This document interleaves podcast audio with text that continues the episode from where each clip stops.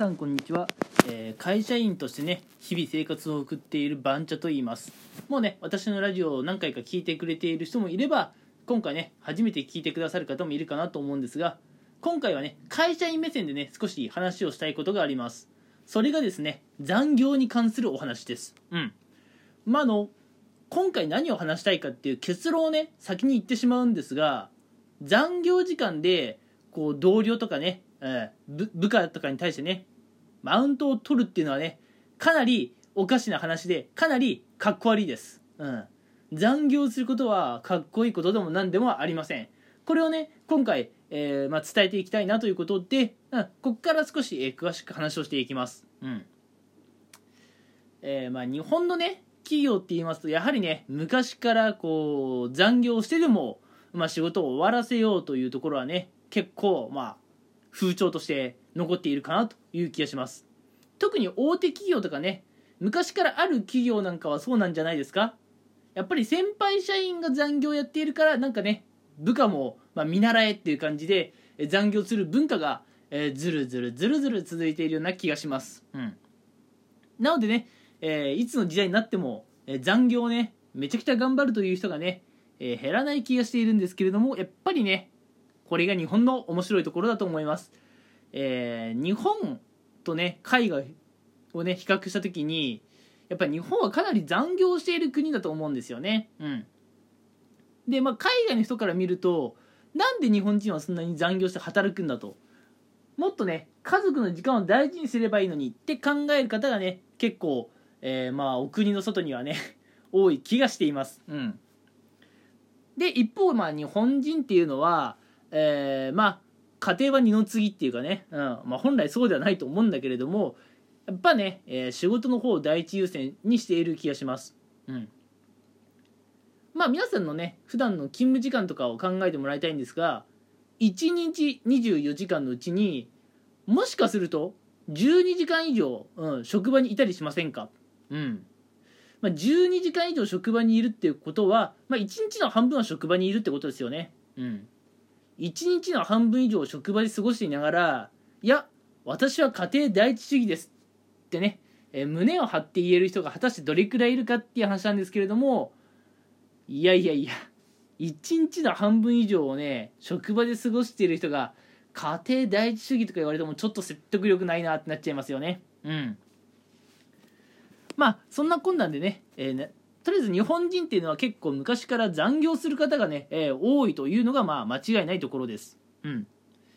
でまあ残業でねよくある話っていうのが、まあ、あの同僚とかとねえーお昼休みを過ごしているとよくまあ上がってくる話なんですけどね。うん。俺まだ今月ね2週間しか経ってないのにもう残業時間こんなにいっちゃった。とかね。俺今月残業時間これぐらいいっちゃうわ。先月越しちゃうわ。とかね。そういう話をねしている、えー方がねまあいるんじゃないかなと思います。実際私の身の回りにもねやっぱりいるんですよ。先輩同期後輩。うん。もうやっぱね年齢問わずにいるんですよね。うん。まあ先輩であったりとか、えーまあ、上司の方が、まあ、部下の残業時間を気にするっていうのはまあね違法労働にならない。そういったところを気にして、うん、そういう話をしているっていうところもあるんですが例えばね、まあ、同僚同士とかね、うん、で残業の話をしている時なんかはまあ俺はこれぐらい残業している。どうだ？すげえだろうっていうね。なんか若干マウントの取り合いになっているようなシーンがね、まあ、見受けられるかなと思います。うん。実際ね若いうちはねこう無理をしたがるんですよね。うん。俺もう今月残業こんなにやっちゃった先月もこんなに残業しちゃってさでもこんだけ頑張ってる俺ってマジすごいっしょみたいな。うん。いやでも残業することはね残念ながらすごいことではないとは思うんですね。うん。だって残業する余裕があるってことは逆に言えば普段自分プライベートで何もすることないんですかと。平日定時で帰ってそっからあなたは何かをすることはないんですかと。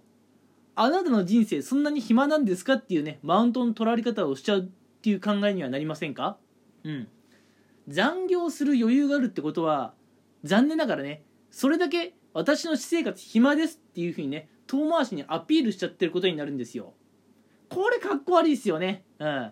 自分暇人ですってアピールするのはちょっとねうん。まあ自分忙しいですってアピールするのもちょっとかっこ悪い気はしますがうん。自分残業してでも仕事をします。うん。逆に言えばこれしかすることがないんですって言っちゃってるのはなんかかっこ悪い気がしますよね。うん。なのでまああの残業するっていうのはそんなかっこいいことでもないですしまああのこれはねまあよく言われることですが残業するってことはそれ要するに決められた時間内に仕事が終わんなかった。別の言い方をすれば、まあ、効率の悪い仕事の仕方をしているっていうようなアピールにもなってしまいますので、うん、やっぱそういう点からもねやっぱ残業時間でマウントを取るっていうのはかっこ悪いなという気がします。うん。まあもちろんね、えー、上司とか先輩に無理難題を言われて、うん、とてもとても定時では終わらないそういう仕事量を振られている方もいてね仕方なく残業をやっている方もいるので残業をしている人を全否定するつもりはないですよもちろん。うん。ただね残業時間でちょっとねどやっていうね、えー、そういう態度は違うかなっていうのを今回お話ししています。うん。どうでしょう？共感していただける方はいますでしょうか？うん。やっぱりねまあ残業は時にはね必要かなとは思いますがうん。やっぱ残業ばかりではね人生楽しくないような気がしています。うん。